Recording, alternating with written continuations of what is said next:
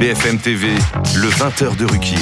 Laurent Ruquier, Julie Hamet. Bonsoir madame, bonsoir monsieur, bonsoir Julie. Bonsoir Laurent. Nous bonsoir à sommes euh, le jeudi 21 décembre et au lendemain de l'intervention d'Emmanuel Macron dans l'émission C'est à vous hier soir, le président de la République, s'il avait voulu allumer un contre-feu à la loi sur l'immigration, n'aurait pas fait mieux, puisqu'en parlant comme il l'a fait de l'affaire Gérard Depardieu, il faut le dire, c'est le passage que tout le monde a commenté aujourd'hui et plus personne ne parle de la loi sur l'immigration. Nous reviendrons sur les propos du président de la République dans la deuxième partie de cette édition.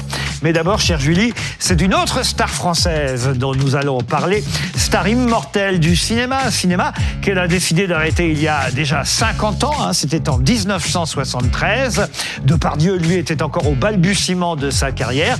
Et depuis 50 ans, cette star incontestée, devenue star incontestée surtout de la défense des animaux. Après une interview accordée à l'hebdomadaire Valeurs Actuelles, tout le monde commente les propos de Brigitte Bardot dans cet hebdomadaire. Et ce sera ce soir, chère Julie, notre premier sujet. On va donc en parler avec nos débatteurs ce soir. Louis Morin, journaliste politique et réalisateur. Bonsoir à Bonsoir. vous, Louis. Rokaya Diallo, éditorialiste au Washington Post et au Guardian. Bonsoir à vous, Rokaya et Bérénice Levet. Vous êtes philosophe et professeur à l'IPC. Bienvenue à vous sur ce plateau. Nos deux invités, Amaury Brelet, rédacteur en chef à Valeurs Actuelles, et Catherine Ivanichenko, rédactrice en chef Bonsoir. chez Voici. Bonsoir et bienvenue. Bonsoir à, à- à tous les cinq. Première question. Alors, on- on l'a lu évidemment le, le papier de Valeurs Actuelles. Le titre c'est le suivant La France est foutue, mais elle peut renaître. Ça donne le ton. Oui, le, le constat est définitif. Il n'est pas nouveau parce que Brigitte Bardot euh, fait ce constat depuis des années et elle a choisi euh, à nouveau Valeurs Actuelles comme presque tous les ans euh, pour en parler et faire le constat. Elle est de- abonnée. Elle, elle n'est pas abonnée, mais elle lit Valeurs Actuelles régulièrement. Elle nous l'a confirmé. Et on l'a, comme tous les ans, approché pour euh, lui consacrer une interview. Cette année, à l'occasion de Noël, on souhaitait évoquer notamment sa foi, son rapport à la religion et le, le rôle que sa foi joue euh, dans son engagement euh, militant, notamment euh, dans la cause animale. Et évidemment, on, a, on en a profité pour évoquer tous les sujets de l'actualité, Macron. Alors d'ailleurs, vis-à-vis de Noël, euh, c'est une fête qu'elle n'aime plus tellement.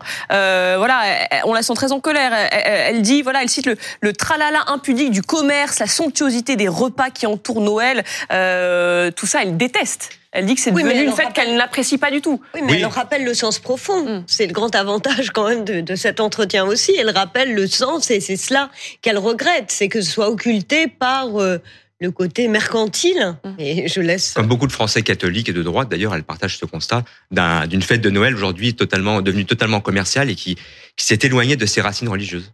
C'est pas nouveau, ça, quand non, c'est pas nouveau. Et Il faut dire, dans euh, cette interview euh, qu'elle vous a accordée, il y a beaucoup de choses évidemment intéressantes, parfois terribles, parfois amusantes, mais on se dit, euh, elle a bientôt, euh, elle aura 90 ans l'année prochaine, elle vient d'avoir 89 ans en septembre dernier, euh, Brigitte Bardot, c'est pas maintenant qu'on va la changer. Euh, Elle dit à peu près ce qu'elle dit depuis plusieurs années. mais avec toujours autant d'énergie, tou- toujours autant de, de, de, de pugnacité.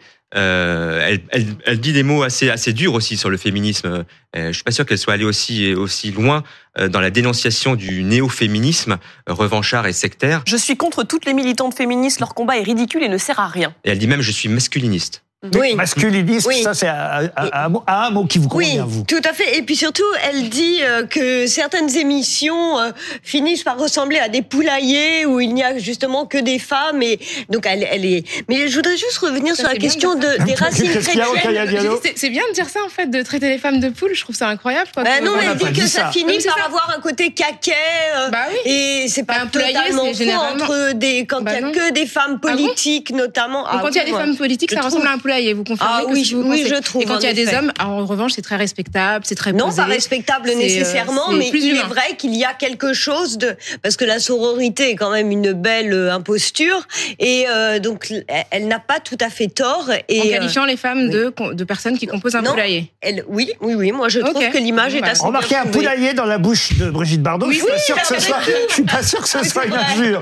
Il faut dire les choses. Non, c'est vrai qu'elle aime les animaux, mais je suis pas sûre qu'elle se considère à égalité avec avec les poules. Après, moi, j'ai j'ai pas de problème pour euh, considérer que voilà le règne animal est consi- enfin Mais- on fait partie du règne animal, mais là, c'est vrai que c'est particulier quand même. Rappelez-nous, parce que peut-être je n'ai pas fait attention et vous l'avez dit, et vous m'en excuserez si c'est le cas. Vous êtes allé à la Madrague ou c'est tout, tout s'est fait par téléphone? Alors, on a essayé évidemment de la rencontrer, mais euh, voilà, elle préfère, euh, elle, elle ne vit pas recluse, mais elle, elle préfère voilà son, son intimité au milieu de ses animaux et en compagnie de son mari. Euh, donc on a échangé par téléphone pendant une longue heure euh, il y a à peu près une semaine et euh, la conversation a été très riche, très animée, très amusante aussi. Parce qu'au-delà finalement de ces positions politiques qui sont très clairement ancrées à droite, ce qui plaît aussi, ce qui nous plaît, ce qui plaît à beaucoup de Français, c'est ce franc-parler, ce, ce, ce parler cash qu'elle assume totalement euh, et qui tranche avec euh, la parole souvent aseptisée dans le petit monde euh, médiatico-politique, artistique. Alors il y a des choses qui plaisent et d'autres moins, hein. Euh, moi compris. hein. Je vais vous donner mon avis, et après je vais vous donner la parole aux uns et aux autres parce que je l'ai lu euh, cette interview. Première chose, je tiens à vous dire, j'adore Brigitte Bardot. Alors voilà, ça, ça va être euh, déjà le, le- le préambule, parce que c'est vrai qu'on me taxe souvent de gauche. hein, on va pas dire les choses comme elles sont, mais j'adore, j'adore Brigitte Bardot parce que c'est comme ça. Je, je n'ai pas changé d'avis, quel que soit effectivement, les déclarations qu'elle a pu faire par le passé, y compris celle-là, qui me choque. Je partage pas le quart, je vous le dis d'avance, hein. Oui. je ne partage pas le quart des propos qu'elle tient euh, euh, dans ce magazine. Mais ça ne me fait pas changer d'avis euh, sur elle, d'abord parce que je l'aime en tant qu'actrice. Euh, J'ai l'impression d'entendre le, le président de la République parler de Gérard Depardieu. mais, mais- mais c'est vrai. Mais euh, je l'aimais en tant qu'actrice. Je, voilà, je trouve que c'est une actrice absolument euh, incroyable. Elle a été, et ça on va y revenir parce que euh, ça paraît fou qu'elle s'attaque aujourd'hui aux féministes à des féministes. Parce que souvent on dit les féministes, Oui. mais il y a plus, plusieurs formes et plusieurs sortes de féministes. Bien sûr. Mais elle a été à sa façon une Et féministe. oui, mais rien d'idéologique. Rien d'idéologique, précisément. Elle l'incarnait. Certes, Elle incarnait cette certes mais liberté. quand même, elle l'a été à sa façon. Elle a euh, changé l'image de la femme. Elle a fait évoluer euh, l'image de la femme. Il faut le rappeler. Enfin, aujourd'hui, dans l'interview de Valeurs Actuelles, elle s'indigne que des femmes conduisent des, des poids lourds et que des hommes boivent du thé. Oui, Donc, bah, euh, on on va y revenir. Mais ça, c'est euh, le préambule que je voulais faire. Euh, effectivement, il y a ça. Et puis ensuite, il y a, alors bien sûr, euh, euh, je l'avoue, euh, si elle nous regarde, Brigitte Bardot, je continue à manger du foie gras de temps en temps à Noël, et même parfois dans l'année. Mais, mais, mais, mais, quand même, j'ai une admiration sans borne pour son combat pour les animaux depuis euh, 50 ans maintenant. Donc ça fait quand même déjà beaucoup de raisons qui font que, bah oui, j'en prends, j'en laisse. On va pas la changer aujourd'hui. Elle a 89 ans.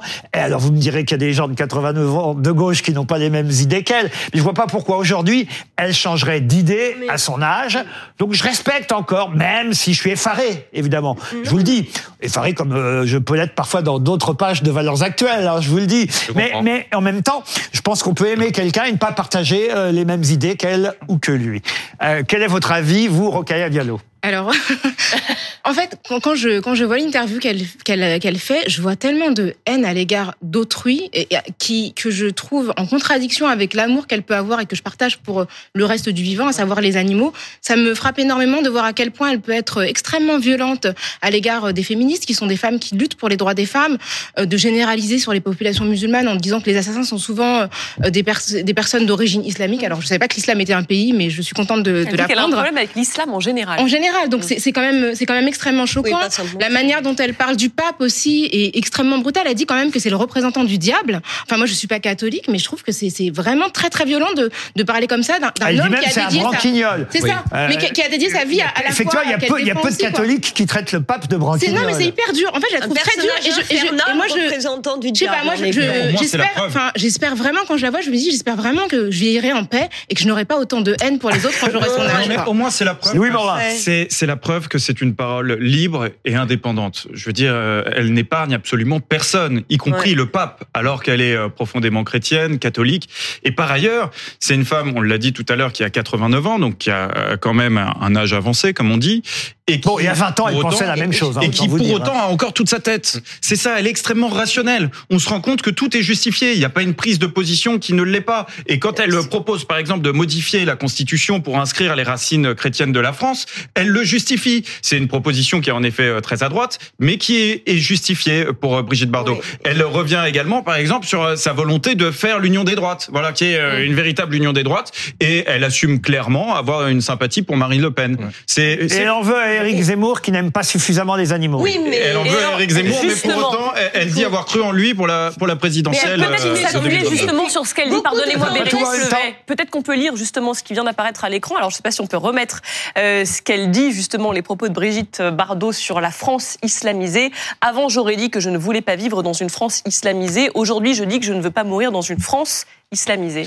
C'est- tellement raciste. Enfin, dire, à un moment Non. donné, il faut dire aussi les mots tels qu'ils sont. quoi. Je vais- C'est incroyable de dire ça. c'est- Bah, une vraiment femme- qui est en dehors de son temps. C'est une femme qui est en raciste dehors de et son temps. misogyne. C'est une femme qui est anachronique, tout comme tout comme ses Pas, pas propos. tout en même temps, Bérénice. Vous allez avoir la propos, parole. euh, On a une heure devant nous, Bérénice, je vous jure. Donc chacun son tour.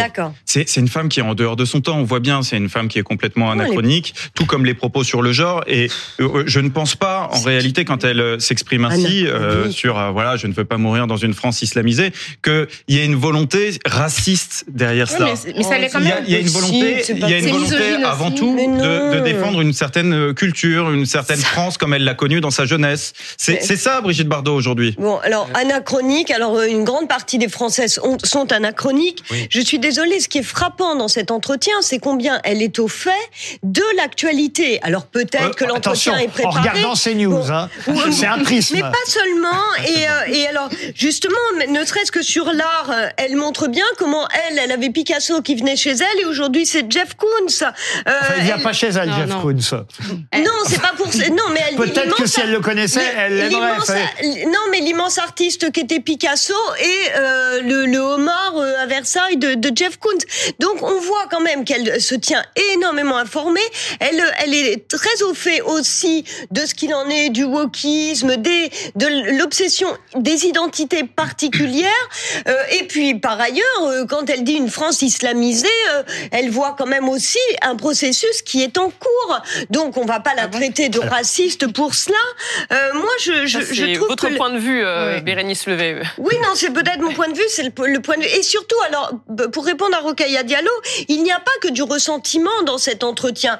D'abord, bon, elle a beaucoup de tendresse pour Bardella, euh, bon, et puis euh, surtout le titre. C'est ciblé, on va Elle dire. peut renaître, la France peut renaître. Eh Ben moi j'aime cette cette dynamique là parce qu'il n'y a pas justement qu'un Enfin, la. France peut renaître, Oui. mais elle est foutue quand même. Elle est foutue, mais elle peut renaître. Donc ça veut dire que nous avons des ressources que nous pouvons euh, investir. Bérénice, vous aurez noté que là, on vous a laissé parler. Alors, on va donner la parole à Catherine Ivanichenko. Alors moi j'ai lu évidemment cette interview avec beaucoup d'intérêt. Euh, j'ai envie de vous dire que c'est du bardo dans le texte, pur jus.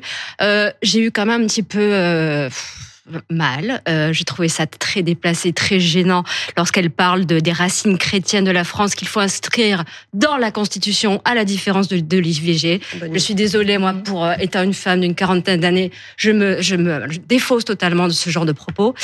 Et en effet, il y a de nouveautés. Hein. Elle fait partie du nouveau euh, euh, fan club de Jordan Bardella et elle apprécie aussi Jean Dujardin. C'est bon à savoir. Ça reste intéressant de savoir que voilà, elle apprécie encore des Jean choses. Dujardin dans le film The Artist. Voilà, Parce je- qu'elle dit qu'elle n'aime pas le cinéma d'aujourd'hui, mais que quand même, il faut reconnaître que The Artist avec Qu'est- Dujardin, c'est du bon cinéma. Qu'est-ce que va faire Jean Dujardin de cette information? Je n'en sais rien, mais bon, joyeux Noël à Jean Dujardin. hein. Sur, sur Qu'est-ce que vous voulez dire par là?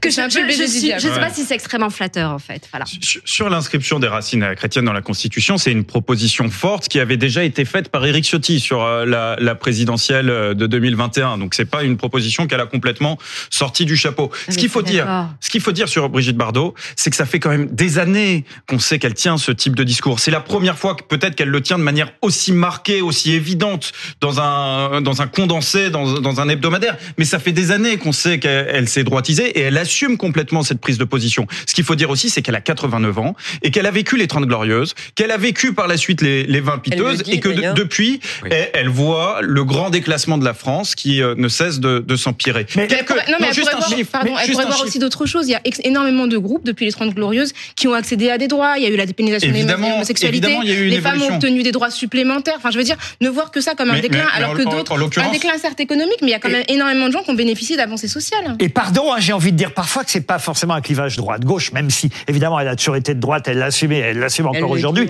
Il n'empêche qu'il y a aussi une question euh, générationnelle. Ça, il faut quand même euh, euh, rappeler les choses. Et si elle, elle était là, Brigitte Bardot, je lui dirais, mais enfin Brigitte, vous-même, quand dans les années 60 vous êtes apparu et que vous avez euh, commencé à, à libérer l'image de la femme, il y avait des tas de gens qui avaient euh, 20, 30, 40 ou 50 ans de plus qu'elle qui disaient quelle décadence de voir les femmes ainsi évoluer. C'est-à-dire que c'est l'éternel recommencement. Alors, Le grand drame euh, de la vie. Pardon Le grand drame de la vie. le grand drame de la vie, au fond, et c'est ça, et cette décadence-là, elle aussi, elle en était le symbole pour des gens plus âgés qu'elle à cette époque, et ainsi de suite. Je suis pas totalement d'accord sur l'anachronisme parce que oui, elle est le symbole et l'incarnation d'un monde disparu, d'une époque révolue, les Trente Glorieuses, où, dit-elle, on vivait de façon beaucoup plus libre et de, de façon beaucoup plus insouciante, ça c'est vrai. Mais depuis les décennies ont passé, les, la société a été bouleversée par la mondialisation, par l'immigration, par le multiculturalisme, et tout ça, elle le dénonce aujourd'hui, mais elle le dénonce, elle n'est pas seule dans le désert. Il suffit de lire les sondages pour voir qu'aujourd'hui, euh, une majorité de Français, et même une écrasante majorité de Français, sur toutes les questions qui sont relatives à la laïcité, à l'islam ou à l'immigration, sont largement dans son camp. Bien sûr. Oui, mais avec la France, la 89 France, c'est quand même un pays qui est quand même composé mais- en grande partie de personnes qui sont pas super jeunes. Et quand on regarde les sondages et qu'on regarde ce que pense la jeunesse, Oui, elle est quand même plutôt 100 en antinomie sur les questions notamment de culture le multiple et de la France telle qu'elle est. Le quoi. RN séduit beaucoup parmi la jeunesse aujourd'hui. Bien sûr, mais quand on regarde les, les sondages, par exemple, sur les questions de laïcité, on voit bien que les jeunes ne sont pas du tout alignés sur ce que défend Brigitte Une certaine jeunesse, pas. euh, Les, les sondages Voilà. parlent d'une majorité chez les jeunes. Donc après, évidemment, il y a, dans Mais- les mais jeunes, il y a de des classes façon, sociales, il y a la des groupes, jeunesse, elle est incarcérée. Plus vous prenez les classes euh, très jeunes, en effet, plus elle est incarcérée dans le présent et elle ne connaît pas, en effet, d'autres mondes. Nous, nous avons quand même des points de comparaison et une connaissance aussi historique. Non, mais ils ont Euh, des nous livres, quand euh, même. je veux et c'est pourquoi moi je déteste l'argument de la question des générations. Autre temps, autre mœurs. Non, autre Si, temps. un peu quand même. Pas non, parce si. que autre Si. mœurs. Et s'il y a des mœurs plus heureuses, eh bien, euh, pas, il ne faudrait pas préconiser d'autres mœurs. et Et qu'on reste attaché et fidèle à d'autres mœurs, à celles peut-être justement de plus de liberté, de, de, de moins de, de, de puritanisme. Eh bien, euh, en effet, on- nous avons à sauver cela. Oui, mais Et je pense que ce pas qui, ce qui donne Tout n'est pas pire qu'avant, franchement. Euh, Non, tout Ah, n'est pas euh, pire qu'avant, mais il faut, il faut quand non, même avouer que sur ce, sur ce point de vue, il y a quand même des arguments qui sont euh, complètement factuels. Je veux dire, le classement euh, PISA, aujourd'hui, euh, l'année dernière, la France était classée 23e. Si on remonte aux années 2000, C'est elle le était située classement euh, du niveau, Du niveau euh, en scolaire. maths, notamment Voilà. du niveau scolaire ça, des maths, sciences et littérature. Dans les années 2000, la France était entre la 11e et la 15e place. Aujourd'hui, on est 23e. Sur, euh, par exemple, le PIB par habitant, qui est un indicateur extrêmement intéressant parce que c'est, c'est la richesse que chacun produit. Sur le PIB par habitant, on est 24e aujourd'hui. Dans les années 90, la France était 11e. Donc oui, le grand déclassement, c'est factuel, c'est une réalité et on peut pas le nier. Évidemment Oui, qu'il y a des, évo- des là, avancées le sociales, mais social, notre Alors, situation commune, notre Autre- situation que l'on vit de, de manière euh, quotidienne se dégrade. Je ne suis pas aussi pessimiste que vous. Hein, mais Pour bon. revenir quand même, peut-être qu'on peut revoir ce qu'elle dit quand même dans cette interview, notamment sur Emmanuel Macron. Elle est très très dure euh, sur le président de la République. Est-ce qu'on peut voir euh, cette euh, phrase de Brigitte Bardot? Macron est nul dans tout ce qui concerne la France, son peuple et ses animaux, pire que le pape. Et Dieu sait qu'elle est très sévère aussi Alors- avec le pape français, alors qu'elle adorait Jean-Paul II. C'est ce qu'elle dit. Elle traite le pape François de, de branquignol. Vous l'avez vous l'avez dit. de représentant on, du on diable. sent qu'elle tape particulièrement fort sur Emmanuel Macron. Elle n'a jamais autant détesté un, un- un président. Oui, bah oui, et c'est très très lié. euh, Je pense qu'elle n'aurait jamais dit ça de, de Jacques Chirac, par exemple. Et c'est très très lié à la question animale, puisqu'elle le raconte. Elle a, racon- elle a rencontré Emmanuel Macron à l'Élysée. Elle lui a exposé quel était l'état euh, de la condition animale en France, et Macron n'en avait visiblement rien Ouais, à faire. Et pareil pour le pape, c'est parce que le pape ne lui aurait pas répondu à un courrier. Et- En fait, il faut quand même dire que la plupart Oui, de, un ces, de ces voilà, de ces positions euh, sont fondées sur le prisme de, des animaux. Alors- elle n'aime pas Macron parce que il est Sûr. pour la chasse. Euh, du jardin, ça va, elle sait rien sur lui, mais si peut-être demain elle le voit manger du foie gras, elle va plus aimer euh, du jardin, et ainsi de suite. L'islam, l'islam, c'est aussi à cause pendant un, un long moment euh, de l'Aïd el-Kébir et, et- et des brebis euh, qui pouvaient être euh, égorgées, et ainsi de suite. Son prisme, c'est de toute façon, voilà, il faut le, Oui, faut le reconnaître. Son prisme, Pas ce sont seulement, les, justement. pas seulement, Parce mais que justement, sur essentiellement. Elle, l'islam, parle- du mépris de- Essentiellement. d'Emmanuel Macron Et- pour le peuple. Elle parle du 49.3 Oui. à dégainé à tout va par le président Tout depuis, déjà plusieurs années. Et voilà, ça c'est Et une puis même pour aussi. Éric Zemmour, elle dit que bon, là, elle se sépare de lui, mais elle ne lui retire pas pour autant son soutien. Mais sur la question animale, en effet, elle sent bien qu'il n'en a strictement rien à faire. Catherine Ivanitchenko, pardon, je vais écorcher votre nom, Ivanitchenko. Elle en a rien à faire. Enfin, je- là, oh, je- juste un petit, un petit euh, aparté sur euh, Emmanuel Macron, enfin qu'il se rassure. Euh, Brigitte Bardot euh, a aussi détesté François Hollande. Elle a toujours euh, absolument désingué à chaque fois qu'elle l'a pu. Elle a quand même peu de, peu de, de, de regard bienveillant vers nos politiques, mis à part évidemment Marine Le Pen. Moi, j'ai peut-être une question pour vous, Amaury. Est-ce que chez vous, elle fait vendre Brigitte Bardot? Moi, je me demande en fait aujourd'hui qui dans cette société, enfin, ce qu'elle dit, je suis d'accord. Malheureusement, ça fait écho à énormément enfin beaucoup de gens pensent comme elle. Est-ce que ça fait vendre chez vous une Brigitte Macron, Oh, je- une Brigitte Bardot Je n'ai pas les, les derniers chiffres.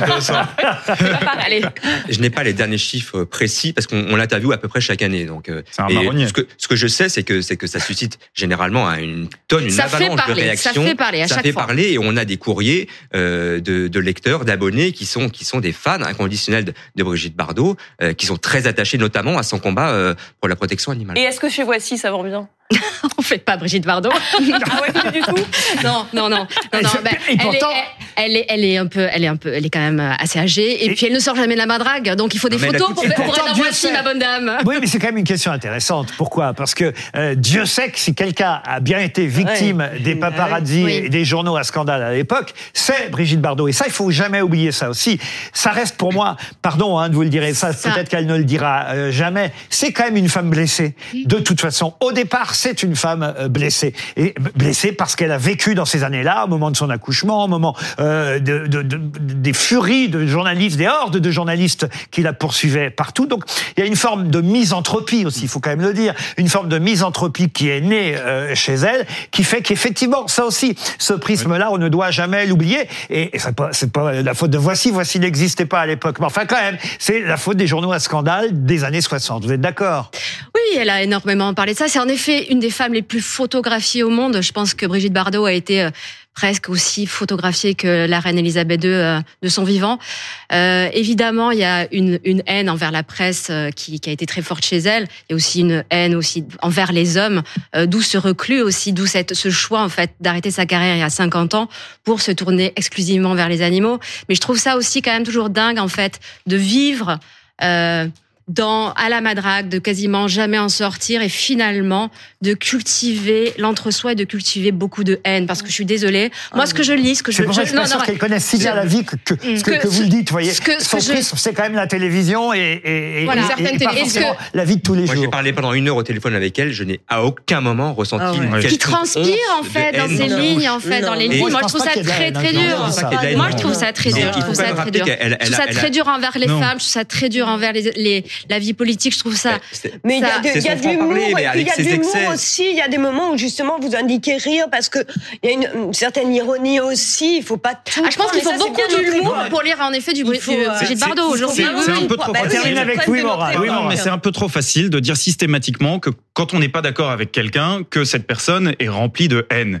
En réalité, sur la France islamisée, C'est qu'on a dit, non, mais c'est ce qu'a dit un peu, un le peu dis aussi, Catherine, et Rokaya. Bah sur la France islamisée. C'est avant tout quelque chose de culturel. C'est, elle a aucune haine contre les musulmans. C'est, ce il faut comprendre que c'est l'évolution culturelle qui lui pose problème. Voilà. Mais la- Euh, la sur, France est sur les féministes, elle n'a pas de haine particulier contre les mouvements féministes. Elle a un problème avec justement les mouvements woke qui sont extrêmes, qui sont radicaux, quoi y compris extrêmes dans leur méthode. Dire- Mais c'est ce qu'elle dénonce. Oui, mais c'est Voilà. qu'elle dé- non, mais c'est- Moi, je problème, suis c'est pas que- là pour me faire le porte-parole de Brigitte Bardot. Moi, je je suis simplement là pour tenter d'interpréter c'est- ses propos.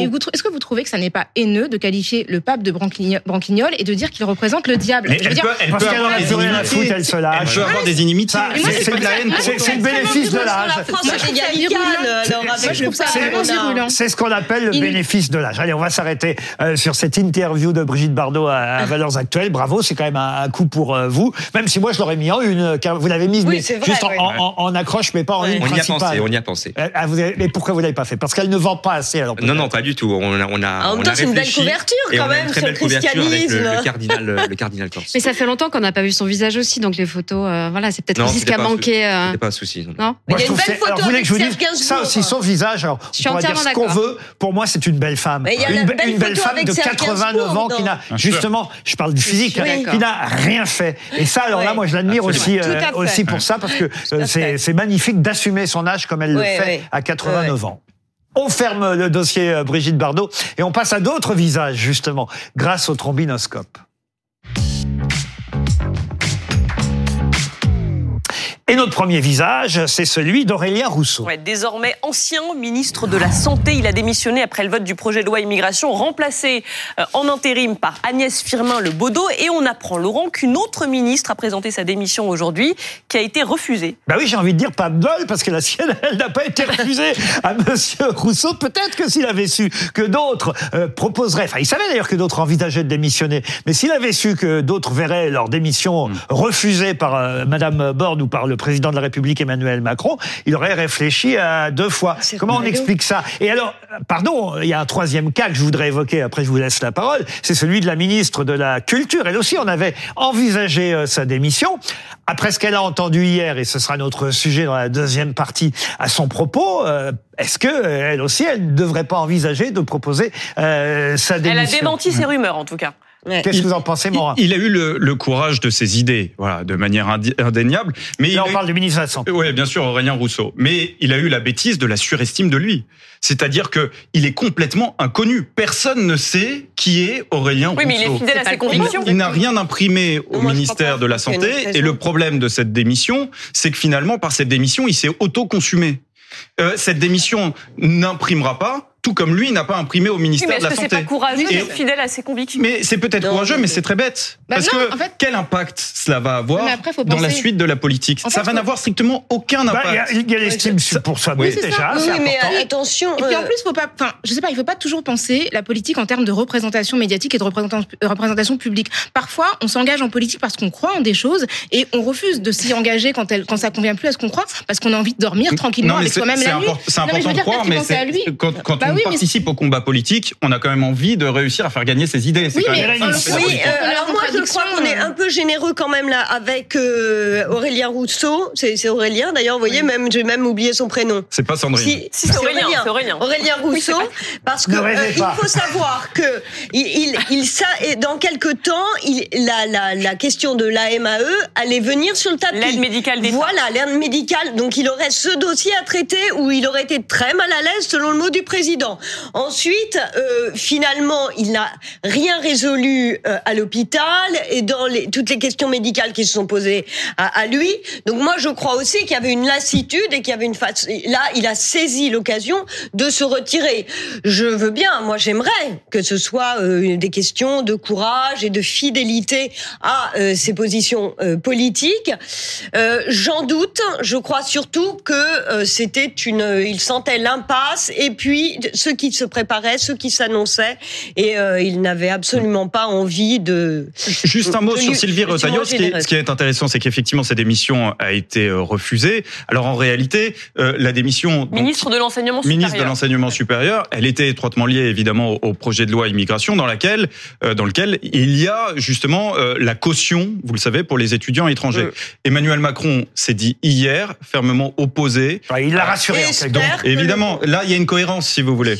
Elle a été rassurée par les propos Oui, du président de la espère que République. hier. euh, le Conseil constitutionnel va revenir sur ce point. Donc, euh, Oui, alors en même temps, pardon, hein, mais quand on propose sa démission, je comprends pas d'ailleurs qu'une fois qu'elle est refusée, on peut quand même démissionner. Oui, c'est pas parce qu'une démission, Bien sûr. quand on a vraiment envie de démissionner, Oui, oui, qu'elle oui. soit refusée ou Bien pas, une sûr. démission, on démissionne. Enfin, bon, Et Gérard Darmanin est resté aussi après avoir présenté la sienne. Ouais, ça, je une dois dire sur les coulisses de la politique Bien qui m'ont toujours euh, fait rire. Ah. Un deuxième visage, celui de Donald Trump. Parce que la Cour suprême du Colorado a déclaré euh, Donald Trump inéligible à la présidence en raison de ses, euh, agissements euh, lors de, l'assaut du Capitole. Et oui, exactement. Le 6 janvier euh, 2021, cette prise d'assaut euh, du Capitole pose encore pas mal de problèmes quand même à, Trump. Ça commence en tout cas par le Colorado. Moi, ce que je ne comprends pas, et peut-être qu'autour de la table vous saurez euh, me répondre, c'est comment le, Parti républicain euh, a encore espoir euh, de gagner avec lui. Alors, je sais que les sondages lui sont favorables, Mais oui. mais, Mais quand Laurent, même, oui, il va y avoir pas mal de- de- de- de- d'obstacles euh, à franchir d'ici euh, la présidentielle Mais américaine. Il faut bien comprendre la mentalité américaine. Le Parti républicain, c'est un, un parti qui est profondément anti-système et qui gagne à chaque fois justement qu'il est accusé finalement par euh, le système qui est accusé d'être finalement dans la main des démocrates. Aux, aux États-Unis. Ouais. Et c'est la raison pour laquelle, là, il a d'ailleurs, il On fait vient, court, hein, il vient Louis. de lancer, il vient de lancer juste, je- je- j'apporte cette précision, il vient de lancer une, une levée de fonds justement suite, eh bien, à la décision de, de justice du Colorado. Rokhaya Je pense pas que le parti républicain soit anti-système en lui-même, mais, mais Donald Trump a réussi à s'imposer au parti républicain, y compris aux candidats traditionnels du parti républicain, en posant cette, en ayant cette posture. Et c'est son électorat, en fait, qui se nourrit de l'idée que le système rejette Donald Trump et ne cesse de le condamner. Et donc cette condamnation supplémentaire, qui n'a de valeur que sur l'État du Colora- Colorado, va construire en fait le récit d'un Donald Trump qui est justement, euh, euh, comment dire, challengé, défié par les institutions qui ne voudraient pas de lui. Mais je crois vraiment que les Américains qui le, qui le soutiennent ne sont absolument pas sensibles à ces condamnations. Au contraire. Oui, au Trois mots, contraire, Bérénice. au- effectivement, au contraire, c'est que toute condamnation euh, confirme euh, le, le, le fait que Donald Trump soit le candidat anti-système et ne peut que euh,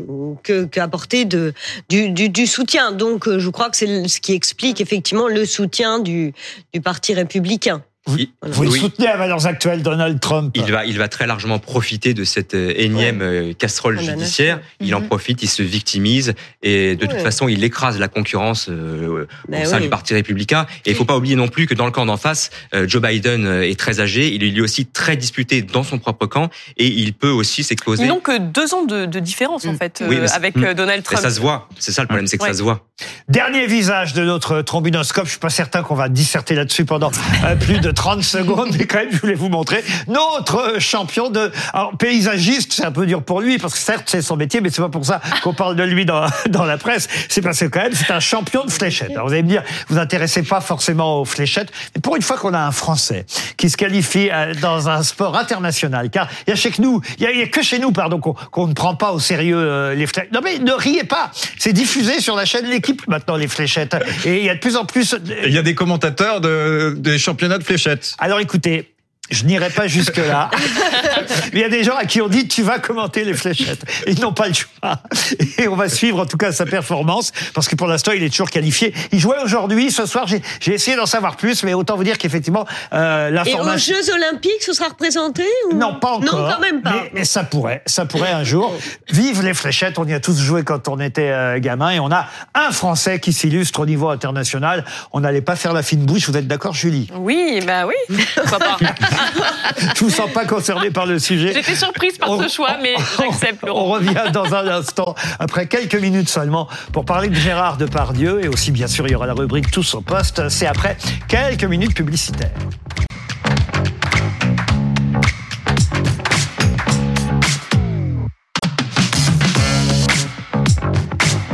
BFM TV, le 20h de Ruquier. Laurent Ruquier, Julie Hamet. Merci d'avoir fait le choix de regarder BFM TV. Dans un instant, nous reviendrons sur les propos du président de la République à propos de Gérard Depardieu hier soir chez nos confrères de euh, France 5. Il a rappelé, on le sait, la présomption euh, d'inno- d'innocence et aussi euh, a dénoncé une chasse à l'homme contre l'acteur. Il en sera question de Gérard Depardieu dans les chroniques des humoristes qu'on va voir maintenant puisqu'il commente chaque matin l'actualité sur les différentes radios et on en fait un petit zapping qui s'appelle Tous au poste. Bon, vous vouliez dire un mot sur la démission d'Aurélien Rousseau, Oui. ministre de la Santé Alors, bah, vous savez, moi je déteste me vanter. Je suis pas Alain Duhamel. Mais quand même, euh, je l'avais annoncé dans ma chronique du 31 octobre. On va réécouter l'extrait. Je vais essayer de pas trop m'attacher, car l'espérance de vie en poste du ministre de la Santé est plus courte que celle du hamster. Voyance ou génie, j'ai envie de dire un peu des deux. la démission de Rousseau du ministère de la Santé. Absolument. Franchement, je sais pas si j'arrive à réaliser. Plus qu'un séisme, c'est un Armageddon du ticket modérateur. Là, on vient de perdre le Kissinger de la carte vitale, le PPDA du frottis, le- l'Elvis Presley du toucher rectal. Franchement, comme le dit le dicton populaire, quand Rousseau s'en va, on perd tous le créole qui danse en toi. Mardi soir, il y avait sept ministres qui menaçaient de démissionner, puis cinq, puis trois. Puis finalement, bah, Aurélien Rousseau. Jusqu'à hier, on ignorait son existence. En moins de 24 heures, le mec, c'est devenu Jean Moulin, quoi.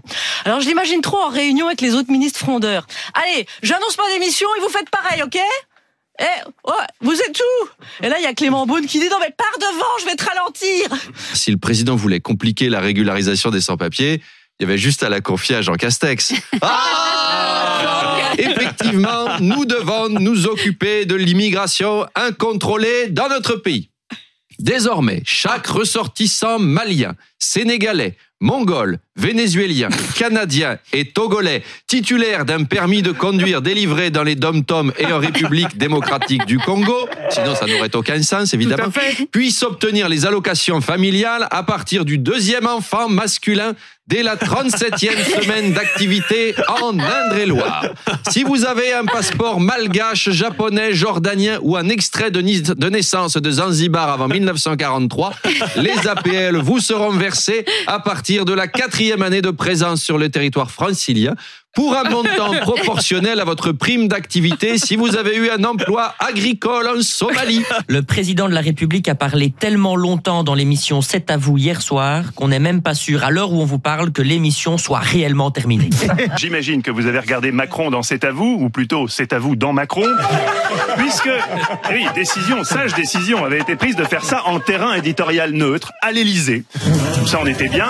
L'interview, vous en doutez, a été pugnace, hein, un niveau de contradiction que de mémoire de journaliste, on n'avait pas vu depuis le fréquent star de Laurent Boyer avec Céline Dion. Et ce petit cadeau bonus, qu'on n'avait pas vu venir, la réhabilitation de Gérard Depardieu, qui fait la fierté de la France. C'est bon, Eric, il est clean, on va pouvoir se remater la chèvre sans rougir. Le choix de C'est à vous, bien sûr, été très commenté. En même temps, à la même heure, il y avait quoi Il y avait TPMP. Alors, bien sûr, euh, Macron a débattu avec Trump et Poutine, mais il n'avait pas forcément envie de se confronter aux questions de Gilles Verdez et de Moundir. Bon, c'est un choix. Après ce qu'a dit le président de la République sur Gérard Depardieu, le musée Grévin va ressortir la statue de Gérard Depardieu. On va la remettre à côté de Landru qui, lui, n'a jamais bougé. Merci à Bernard Mabie, à Charline Vanhoenacker, Arnaud Demanche, Guillaume, Gaspard Proust, Philippe Cadrivière, Mathieu Noël, sur les grandes radios chaque matin. Ils nous font rire, que ce soit RTL, Europe 1, France Inter ou RMC. On va en parler justement de Gérard Depardieu, suite évidemment aux propos du président de la République hier dans l'émission C'est à vous. Voilà, Emmanuel Macron qui se dit grand admirateur euh, de Gérard Depardieu. Voilà ce qu'il dit précisément. Il y a une chose dans laquelle vous ne me verrez jamais, ce sont les chasses à l'homme. Je déteste ça, dit-il. Il a fait connaître la France, nos grands auteurs, nos grands personnages dans le monde entier. Il rend fier la France. Et ça a fait réagir François Hollande euh, sur France Inter ce matin, euh, qui dit bah, il manque quelque chose quand même dans les propos de- d'Emmanuel Macron. On écoute. Bah, il a parlé de Gérard Depardieu, de son talent et de la présomption d'innocence. Moi, je vais vous parler des 14 femmes agressées. Je vais vous parler des femmes humiliées. Je vais vous parler des femmes euh, bouleversées par les images euh, qu'elles ont vues. Je vais vous parler de toutes ces femmes qui, euh, au travers de Gérard Depardieu, voient à chaque fois ce qui peut être la violence, la domination, le mépris. C'est ça qui était attendu du président de la République. C'est de parler des femmes et pas simplement de dire que Gérard Depardieu était un grand acteur. François Hollande qui reprend euh, les propos euh, d'Emmanuel Macron pour évidemment euh, tacler l'actuel président de la République. Moi, j'ai trouvé ça un peu gonflé de sa part hein, parce que quand il parle d'humiliation des femmes, je pense qu'autour de lui, il y en a eu des femmes humiliées. Demandez à Ségolène Royal et Valérie Trierweiler, par exemple, ce qu'elles en pensent. On peut pas tout à fait comparer. Ah on peut pas comparer, mais moi je compare en tout cas Emmanuel Macron et François Hollande et sur ce terrain, je suis pas sûr que euh, des deux ce soit le plus exemplaire, voyez-vous.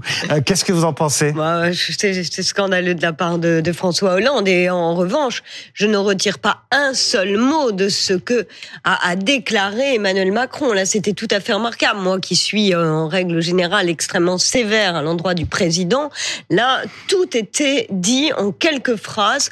Euh, L'accent a été mis sur les seules choses importantes la présomption d'innocence, l'importance d'une œuvre euh, et le fait justement. Mais aucun que- mot sur les, Non. les- les victimes non, présumées. Non, mais il a raison. Ça, nous ne sommes pas un tribunal.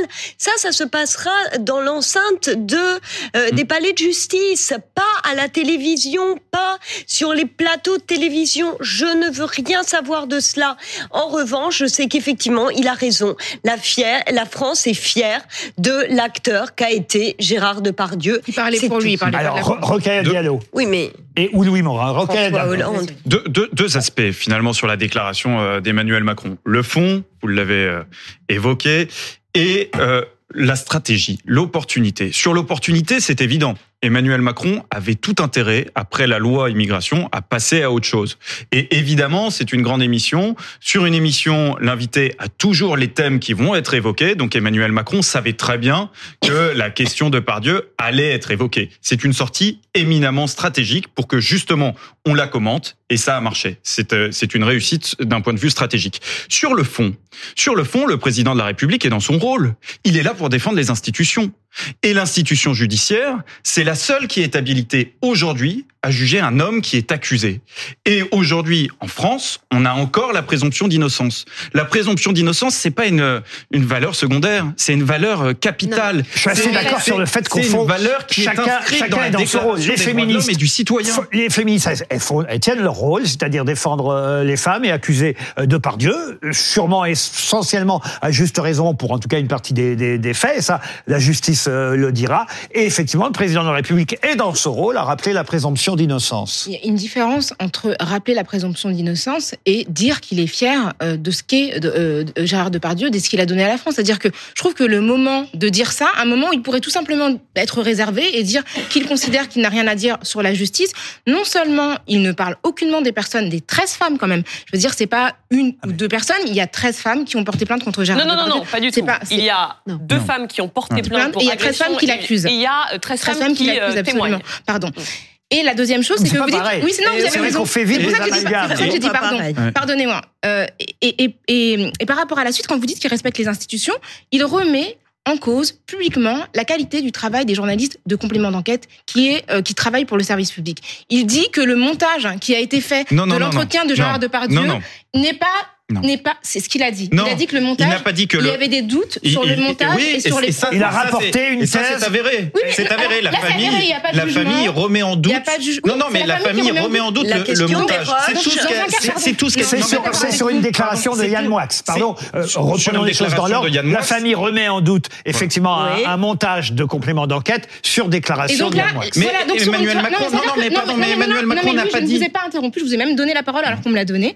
Donc, je, vous- vous Alors en on prie. peut faire dire n'importe quoi au président. C'est pas, c'est pas ce que j'ai dit. C'est absolument pas ce que j'ai dit. Ce que je dis, c'est que dans un cas, vous estimez qu'il faut attendre que justice se fasse et que donc, malgré le fait que 13 femmes accusent Gérard, Gérard Depardieu de, de, de les avoir violées, là, le président euh, peut se permettre de ne pas du tout les mentionner. Et dans un autre cas, il peut publiquement remettre en cause le travail du service public sur la base de quelque chose qui est purement déclaratif. Non, mais c'est ce qu'il a fait. Alors, Moi, c'est je pas trouve que pareil. c'est 13 extrêmement femmes ne l'accusent pas Oui. de, de, de, de les avoir viol, violés. d'agression Euh, sexuelle. c'est pas pareil. Pardon. Légalement, c'est pas- ou d'avoir été lourdingue sur un tournage. Ou, euh, des Ce qui est une agression sexuelle. Alors, sexuelle. Et justement- par Oui, mais- ailleurs, et oui, par mais c'est important. Euh. D'avoir été lourdingue sur un tournage, c'est pas forcément violé. non Vous avez absolument je tiens raison. quand même à, à Vous dire avez les choses. raison. Oui, mais- après, les propos, et les qui ont été qui ont été tenus dans la vidéo de complément d'enquête sont des propos qui, selon une mesure qui a été votée sous l'égide de Marianne Schiappa, constituent un outrage sexiste. Et ces propos, Bah, tout le monde les a entendus. Et il remet en question l'orientation de euh, la politique qu'il avait annoncée. Il a dit dans- lors des deux quinquennats que le- la- la- les droits des femmes étaient la cause nationale. Je veux dire, on est quand même sur un président qui ne, qui ne respecte pas ce qu'il dit. On a Bien une invitée si. qui nous attend, puisque si on refait le point sur euh, justement les accusations contre Gérard Depardieu, il est visé par deux plaintes en France pour viol et agression sexuelle et mise en examen euh, dans l'un des, euh, des deux cas. Et puis, il ferait l'objet euh, d'une nouvelle plainte euh, pour viol. Cette fois-ci, euh, cette plainte viendrait de Ruth Baza. Euh, merci d'être avec nous. Vous êtes auteur et journaliste espagnol. Euh, vous auriez déposé plainte. D'ailleurs, on n'a pas la confirmation. Est-ce que c'est fait Euh, Depuis, est-ce que vous avez déposé plainte contre Gérard Depardieu pour viol Oui, bonjour. Alors, malheureusement, la semaine dernière, j'ai déposé plainte euh, contre Gérard Depardieu auprès de la police espagnole, bien sûr.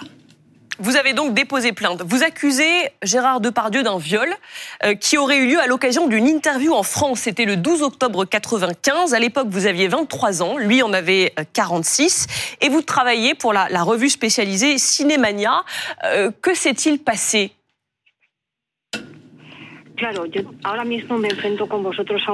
Eh bien, j'ai un problème maintenant, car j'ai, je peux faire un récit très très long, car il y a un contexte très long euh, autour de l'agression.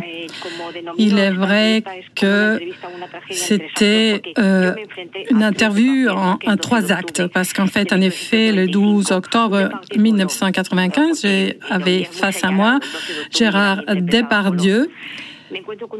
Et donc, euh, Monsieur Depardieu, très agressif, très violent, il me méprisait en tant que professionnel. Et par la suite, il y a un Gérard Depardieu très humain qui sanglote avec moi parce qu'il vivait une tragédie personnelle autour de son fils. Et par la suite, Gérard Depardieu, euh, envahisseur, euh, agresseur qui m'a pris par la force. Et donc, euh, faire un récit de cette histoire, c'est de vous raconter plus d'une heure et demie, un effet de, euh, de cette séance avec cette personne à huis clos. Et euh, en effet, euh, il y a eu plusieurs étapes euh, tout au long de cette interview. Une interview qui aurait dû être normale euh, entre deux personnes qui se rencontrent et qui se racontent un peu leurs histoires. Alors, pardonnez-moi, Ruth Baza, euh, peut-être que c'est douloureux d'en reparler, mais quand vous dites euh, Gérard Depardieu m'a prise par la force, qu'entendez-vous par là?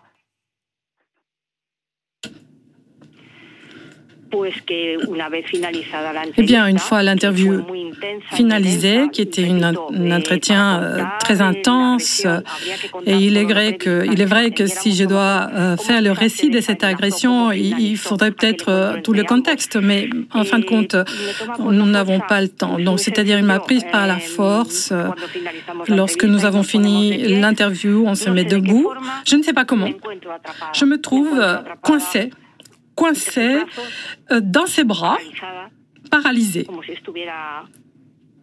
comme euh, si j'étais euh, clouée au sol. Et voilà euh, cette violence euh, qui s'est exprimée et m'a fait des choses que je ne trouve pas ni naturelles ni normales. Mais je n'arrive pas à m'échapper, je n'arrive pas à crier, je ne peux pas bouger, je j'entends rien. Je, je, je me suis sentie complètement paralysée, clouée au sol.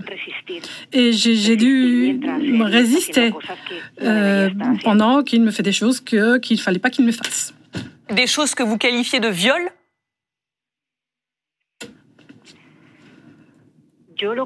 Eh bien, c'est plutôt une invasion. Euh, la police espagnole l'a qualifié des viols. Pour moi, c'est très dur de faire face à cette qualification, car euh, lorsque on s'imagine ces genres d'agressions, on a une tendance à, à- à penser à, à d'autres euh, abus d'agression sexuelle, mais en fait, c'est que Depardieu m'a fait a été qualifié par les autorités comme un viol. C'est très douloureux pour moi et c'est très intense, mais c'est une réalité. Ça s'est passé en 1995, le 12 octobre 1995. Pourquoi vous décidez de porter plainte que maintenant? Eh bien, parce que jusqu'à cette année, jusqu'au mois d'avril, lorsque cette enquête euh, faite et en effet publiée par Mediapart, lorsque j'ai vu cet article, euh, à ce moment-là, il y a une espèce de déclic. euh, Je me sentais pas très bien et j'avais des flashs de mémoire, j'avais des images euh, et j'étais très mal à l'aise. Et cette nuit, euh, je, vais consulter mon journal et voilà, je me trouve à l'âge de 23 ans et il y a quelques pages, les dernières neuf pages de mon journal où c'est écrit euh, le 17 octobre, donc cinq jours après l'interview avec Depardieu. Et là, je vois les récits. Et à ce moment-là, je me rappelle très bien de ce qui s'est passé. Je me rappelle très bien ce qui m'a fait. Je suis allée donc à la police parce que tout au long de ces mois, j'ai dû faire face à tellement de choses. J'ai dû d'abord accepter ce qui s'est passé. Je suis passée par le déni auparavant et je me sens coupable. La, coup- la- la culpabilité d'avoir oublié, oublié de cette façon euh, ces actions que je considère avoir été la meilleure interview de ma carrière. Et pourtant, j'en ai fait plusieurs, euh, enfin des centaines tout au long de ma carrière. Et euh, cela a été très douloureux de euh, devoir en arriver là. Mais je considère qu'il fallait que les autorités s'insaisissent pour qu'il y ait en effet euh, un registre de ce- cette agression et qu'on sache que cet homme fait des choses aux femmes parce qu'il considère qu'il a le droit, parce qu'il ne peut pas peut-être euh, s'en empêcher ou parce qu'il peut pas. C'est comme un glouton, en fait. C'est un ogre. Euh, c'est ce personnage qui pense qu'il peut tout, tout, tout manger lorsqu'il y a un buffet euh, à volonté. Et donc, euh, il consomme des femmes et il a cet appétit insatiable. Et il faut que je le dise. Je peux pas continuer de rester dans ce silence et je me sens coupable. Je me déteste moi-même parce que je ne l'ai pas dit auparavant, et- mais c'est le moment que tout le monde le sache. Merci Et pour votre témoignage. Surtout aider les autres. Merci pour votre À témoignage. Ruth Baza, journaliste, écrivaine espagnole, euh, qui a décidé de porter plainte contre euh, Depardieu pour une agression qui date de 95. Je ne connais pas bien la loi en Espagne, mais ça veut dire quoi? Prescription? Pas prescription? Bah, si c'est une agression sexuelle, c'est prescrit au bout de six ans. Donc en Espagne, j'imagine aussi. D'ailleurs, on lui a dit que c'était certainement prescrit. Ça s'est commu- ça s'est passé en France. Donc s'il y a une enquête, elle sera prescrite. C'est assez fréquent. D'ailleurs, c'est assez fréquent. C'est le problème de la prescription qu'on a cessé de rallonger. C'était une prescription de 10 ans, puis de 20 ans, puis maintenant une prescription de 30 ans à compter de la majorité quand il s'agit de mineurs. C'est dire si on a pris en compte le temps des victimes. Parce que on sait de plus en plus, là, regardez, c'est exactement ce qu'elle dit. Elle dit pendant des années, j'étais dans le déni. Je n'ai pas réalisé. Je viens de mettre un mot. Alors c'est vrai que les policiers de la brigade des mineurs, ils savent très bien que, y compris les très vieilles, des très vieilles affaires, 10 minutes dans la vie d'une femme, c'est souvent la vie d'une femme, même si ça s'est passé il y a 30 ans. Et surtout dans ces vieilles affaires, se dit, oh là là, mais il n'y aura aucune preuve, rien. Ben si. Parce que plus l'affaire est vieille, paradoxalement, plus la personne, là, regardez, elle a, elle elle a, elle a retrouvé ses notes, son journal intime. Elle en a vraisemblablement parlé à des amis, une fois, deux fois, trois fois. Dans le temps, c'est datable. Autrement dit, ça montre toutes ces, toutes ces histoires, y compris les histoires anciennes. Dans tous les cas, il y a des histoires anciennes. hein. Si on prend en France tous les personnages publics qui ont été impliqués dans plusieurs affaires de viol présumés, il y a toujours des histoires anciennes. Mais les histoires anciennes, elles ont plein de constantes. Et là, on en a, on en a au moins trois des constantes. D'abord le déni, le temps qu'il a fallu pour mettre un nom, et puis surtout son journal intime, le fait qu'elle en ait parlé. Et ça, ça peut faire une enquête. Et Levé veut, Mais veut écoutez, réagir. non, mais là, on a un exemple même de ce que je dénonce. C'est que, est-ce que c'est à nous de recevoir ce témoignage? Ça ne nous regarde pas. Nous, on, on- on nous présente ça comme des réalités factuelles, puis les commenter comme des réalités factuelles. Or, nous ne savons rien. Lydia. Donc, euh, et- et de- Gérard Depardieu. C'est est l'accumulation des témoignages, Oui. Mais non, mais vous pouvez pas dire ça. importe. En fait, non, je suis pas d'accord. Mais vous savez, non, mais, bon sang. Bah non, mais je suis pas d'accord. Mais Vous pouvez me dire, bah si, je ne suis pas d'accord avec vous, c'est factuel. Euh, sans le travail des journalistes, des journalistes, on n'aurait jamais révélé ce qui s'est passé autour d'Harvey Weinstein. Et c'est très impoli ce que vous faites que de soupirer pendant que je parle d'un sujet extrêmement grave. Le travail des journalistes a permis de mettre le doigt sur, euh, sur de nombreux comportements euh, de Depardieu violence sexistes et sexuelles. S'il vous plaît, vous pouvez cesser de parler pendant que je parle, de la part de personnes qui sont considérées. C'est ça va là Permettez de réagir. Je, je vous non mais pas vous pouvez réagir dans votre tête.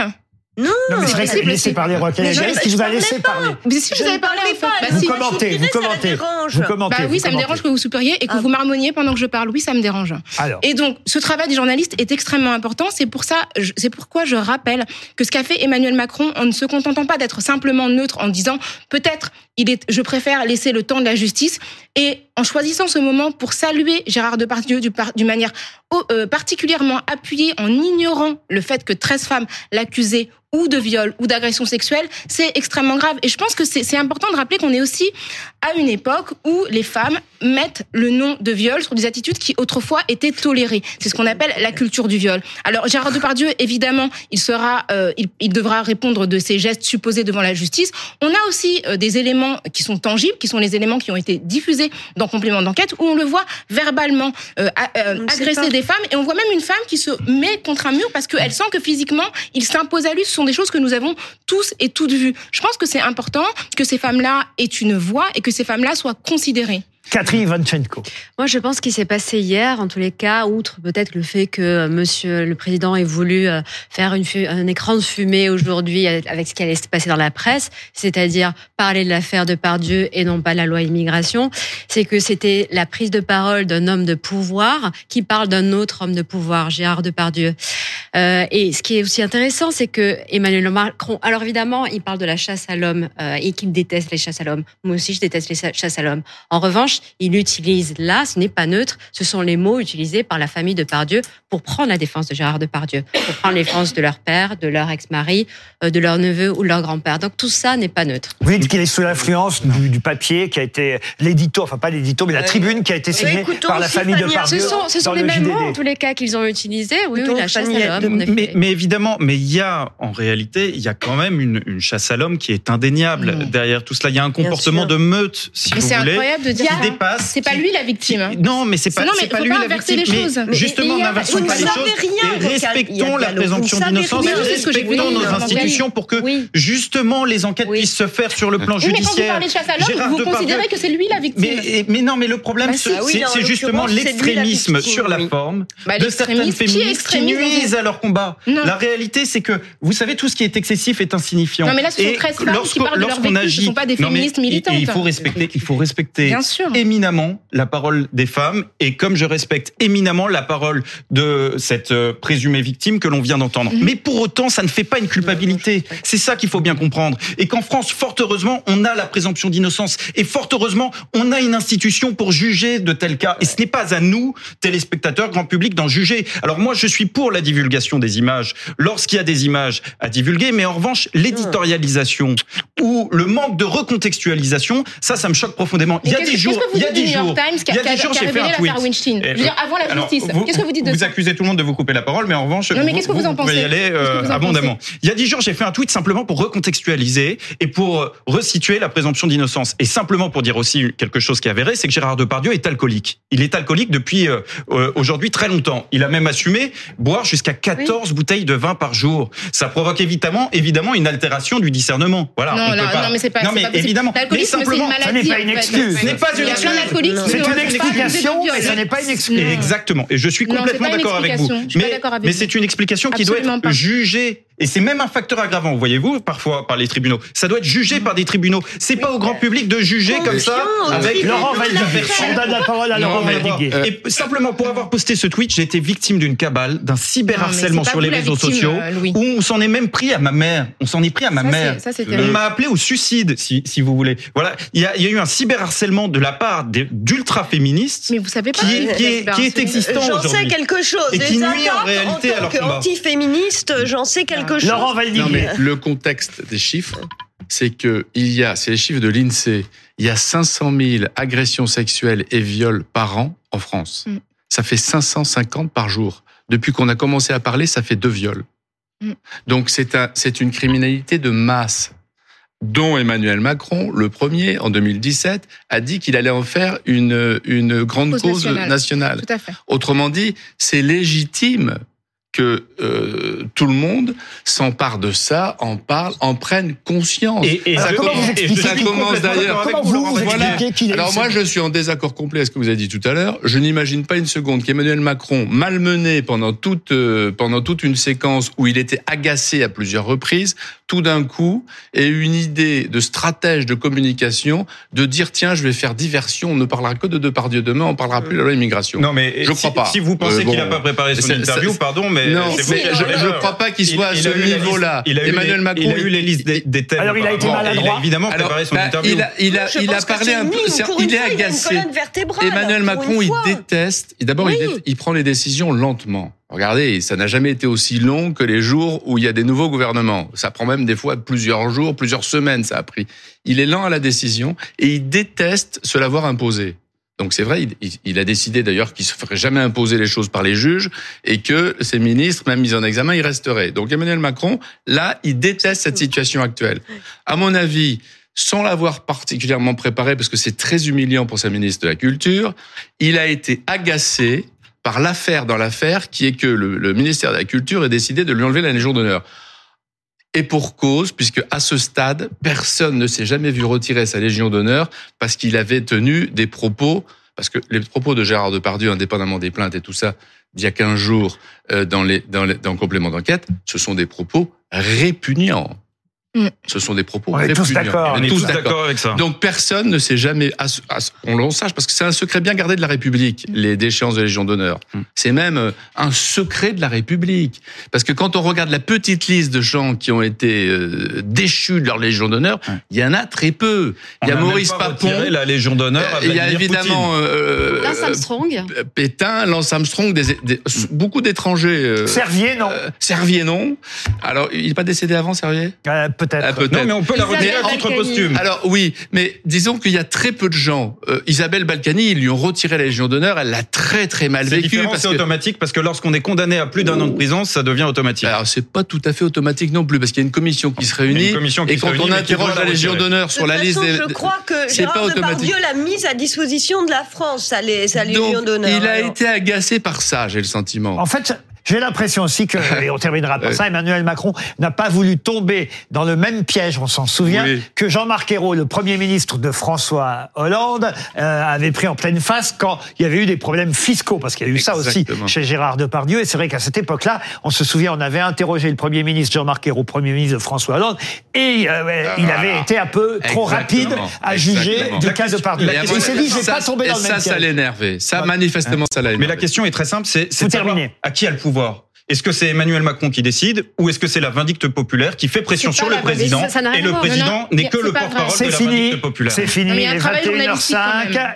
et on va laisser euh, Julie Hamet poursuivre sa tranche jusqu'à 22h. Merci de m'avoir accompagné puisque c'est notre Ah oui, dernière, c'est notre dernière. notre dernière en C'était un commun. plaisir de Merci de m'avoir Laurent. accompagné pendant euh, ces trois mois, chère Julie Hamet. Je vous souhaite de bonnes fêtes et à vous aussi, chers Bonne fête téléspectateurs. à vous, Laurent. Bonne fête à tous. Mais nous, on reste quand même jusqu'à 22h. À tout de suite.